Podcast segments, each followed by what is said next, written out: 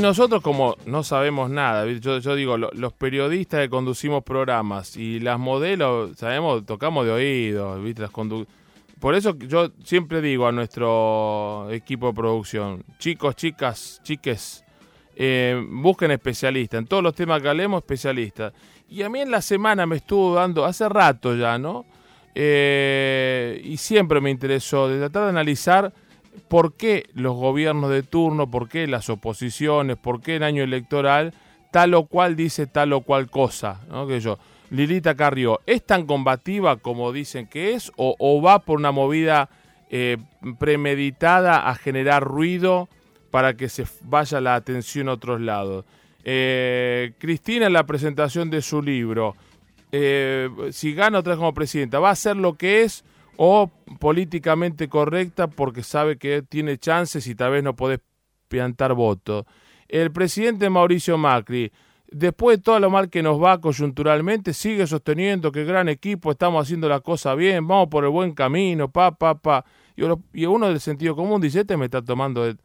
Vamos a hablar por eso con Pablo Martínez Anek, sociólogo y analista político, que tiene la gentileza de ayudarnos a, a entender desde la sociología, eh, del análisis político, a estos personajes que son grandes en cuanto a la incidencia en la política argentina, como la expresidenta, el expresidente, el uh, qué fallido, el presidente actual, y eh, una que está siempre presente. Odiaba a Macri hasta hace, hasta hace cuatro años y ahora es socia estratégica casi este, radicalizada de Mauricio Macri, Lilita Carrió. Pablo, buenos días, Mario Caira te saluda, ¿cómo estás? ¿Qué tal? Encantado, muchas gracias por la oportunidad de hablar. Por favor, son temas muy complejos y es difícil en un programa de radio en cinco o seis minutos tratar de abordarlos, pero ¿nos ayudas a, hilar sobre lo que hay detrás de lo que cada uno de estos personajes dicen, hacen o muestran?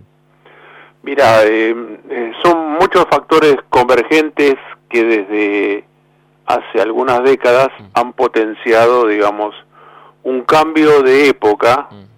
En donde, eh, digamos, la circulación de la información junto con un conjunto de factores coadyuvantes, la crisis de la representación política del sistema de partido, del partido, de la forma partido en Occidente, de la Revolución Francesa, de los valores de la Revolución Francesa, de los intelectuales, del periodismo, del cuarto poder, para decir, todo un conjunto de factores que eh, han ido envileciendo la palabra pública. Y entonces este, las conductas de, de los que debieran ser, de acuerdo a los valores de la revolución de 1789, debieran haber sido los protagonistas de liderar la opinión pública, han, caído en el vacío.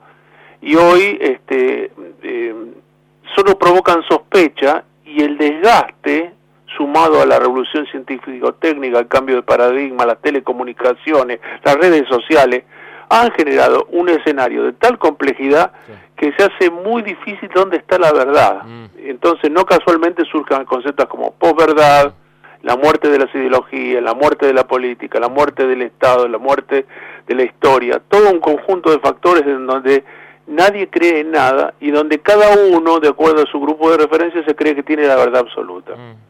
Entonces, esta, simplifico, digamos, en una ecuación múltiple para tratar de ver cómo desde el cambio de paradigma tecnológico a la, a la farandulización de la política, sumado a la crisis de representación política, han hecho que la vida social sea una, una incertidumbre, o sea, todo, todo sea fatuo, sea, sea eh, efímero, sea liviano, lo que es vigente durante un día, el otro día. A la mañana era un complot de la mafia internacional ah. contra el sistema político. Ah. Y a media tarde fueron moderando, hasta el presidente habló sobre esto apresuradamente. Hablamos del caso del caso Olivares y Yadón, que hace horas casi conmovía y estremecía la política argentina y la continuidad democrática, no la estabilidad del sistema. Y, y, es, y es una cuestión de ajuste personales familiares, ¿no? Exactamente, y ahí, ahí habría que averiguar más a fondo si es que existe la mafia de los gitanos, si es que existiera una mafia sobre eso, o es la lógica propia de una subcultura propia de la sociedad menor argentina que cuáles son los gitanos. Vale decir que entonces el aventurar juicio, ayer todo estaba me da la impresión que fue un excelente pretexto para sacar de la agenda la presentación del libro de Cristina y se prendieron todo, porque sabemos que el sistema informativo del mayoritario de la mm. sociedad argentina eh, ejerce un poder de complementación respecto al poder político. Sí, una conductora, una conductora de un noticiero del sistema mayoritario. Mirá que yo critiqué mucho el gobierno kirchnerista, pero ayer hablaba Cristina que era el hecho eh, insoslayable, inocultable y más importante y en un noticiero central de un canal, de Canal 13, la de Santillán, dice, bueno, hay cosas más importantes, vamos a ver cómo va a estar el tiempo. Yo digo, oh, está bien, es un sincericidio total, porque debe ser lo que piensa o lo que le están diciendo que diga de, la cucaracha, ¿no? Una chica con 40 años de trayectoria, no, no creo que lo obliguen a decir eso pero eh, es tremendo y muy, muy mujer que no, la acomodación este Caire, la acomodación a los espacios políticos que nos deja la oportunidad laboral. Mm. esa es la verdad. El periodismo con el derrumbe de los intelectuales que estuvo absolutamente ligado al ascenso hacia mediados y último tercio del siglo XIX a partir del caso Dreyfus digamos de la prensa libre Mil Solá Jacques en donde la pequeña intelectualidad cobró poder propio hasta, digamos, el derrumbe de la década del 70-80 con la crisis del petróleo, la, el derrumbe del muro y demás, se ha ido perdiendo el papel del cuarto poder. ¿Qué era el cuarto poder? Era el cuarto poder de, para evitar que la omnipotencia de los poderes formales e institucionales ahogaran el periodismo, la prensa formaba parte, digamos, del contrapoder para evitar autoritarismos y totalitarismos. Mm.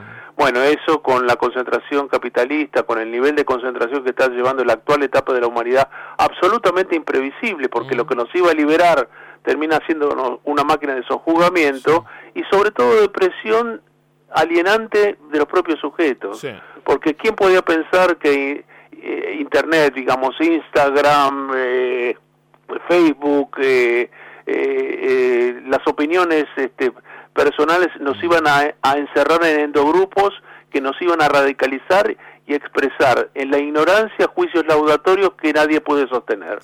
Bueno, entonces cada uno, he tenido derrumbes familiares, yo he tenido discusiones con cuñados de mi señora, digamos, este porque ven tan solo un lado de la realidad, mm. cuando uno yo siempre me reprocho, justo delante mío en la Convención Nacional Constituyente habló Lilita Carrió. Y si hubiera hablado yo antes, no hubiera descentrado el eje y hubiera abortado una carrera política. Mm.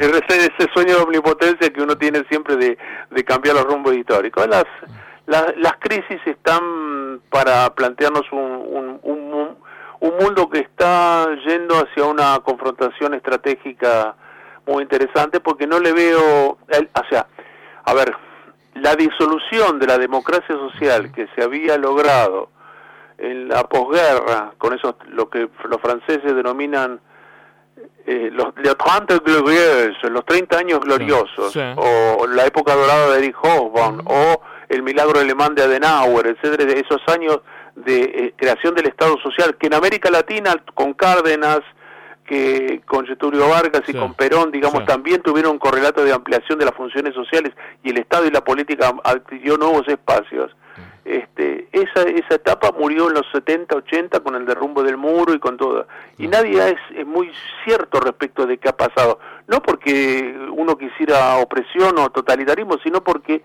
eh, el triunfo unilateral de un bando llevó a un desequilibrio que eh, nos, proporciona, nos proporciona actualmente un nivel de desigualación imposible de ser sostenido por los ideales de la Revolución Francesa. Entonces, este, la información, la palabra pública, la capacidad del juicio, éramos todos ciudadanos, y entre el ciudadano y el Estado no debe haber mediación más que la opinión política formada. Y hoy somos todos rebaños de lo que homeopáticamente los medios de comunicación nos comunican eh, en, mínimas dosis para tomar posicionamientos a priori. Qué y casos como el de Nisman y demás, ¿quién sabe dónde está lo real? Mm. Y cuando Pablo Dugan escribe un libro de alguien que no esperaba que escribiera eso y lo dice con tal contundencia y comienza a o que un periférico de los servicios de la FIP del AFI, digamos, mm. este, eh, eh, comienza a sacar y salga un carretón de esta característica, no porque no dejáramos de intuirlo, la gente que estamos formada, que mm. tenemos opinión, sospechamos respecto de las eh, los absolutos. Los absolutos siempre son relativos y no porque sea bonapartista o salomónico, sino porque hay que tener un juicio crítico para un bando y para para otro. Y realmente este, detrás de tantas promesas todo se cayó. Esa es la verdad. Eh, eh, la verdad que tu cierre es este es inquietante y a la vez movilizador, ¿no? Pues detrás de tanta promesa todo se cayó. porque uno, de ciudadano común y uno que también trata de poner espíritu crítico a todo, es decir, y, pero si le pongo espíritu crítico a todo, eh, nunca cierro. Sobreviven. Eh, ese es el tema, ¿no? Pero uno tampoco puede, uno no, no, no quiere comprar la primera versión tal, ni uno ni otro, ni con ni los que se fueron ni lo que están ni lo que vendrán. porque justamente uno de los uno de los componentes mm. de esta ecuación que está triunfando en la Argentina mm. es la antipolítica. Sí, también. Y yo yo conozco diagonal, excepto a Perón, conocí a todos los personajes de la vida política argentina y muchos de ellos me merecieron mucho respeto y cuando los conocí mm. más respeto aún del que podía tener y otros que le tenía mucho respeto se cayeron como como como monumento caído, digamos, como, como derrumbe, como mascarón de prueba. Sin embargo, la política es un, un, componente, por lo menos en la civilización occidental mm. y sobre todo para los países del hemisferio sur, que mm. tenemos tanto para, para de atajo para, para, para volvernos a poner a tono respecto del mundo y no seguir cayendo, mm. necesitamos de la política. Este, y me parece que el economicismo de la globalización, del capitalismo global y sobre todo la ideología que la nutre, que es el neoliberalismo, eh, nos llevan a un economicismo y un pragmatismo individualista que es suicida para sociedades como la nuestra. Esa es la verdad. Pablo, gracias por hacernos pensar y por charlar sobre estos temas que van más allá de, de la data puntual de la coyuntura, pero que hace al día a día y a una sociedad con su historia mirando hacia atrás, viendo el hoy y proyectando hacia lo que vendrá. Te mando un abrazo. ¿eh? No, muchísimas gracias por la oportunidad de hablar. Pablo Martínez Samec, sociólogo y analista político. ¿eh? Tema, a veces que no nos tomamos el tiempo en los medios de comunicación para abordar, pero son temas muy importantes. ¿eh? vamos.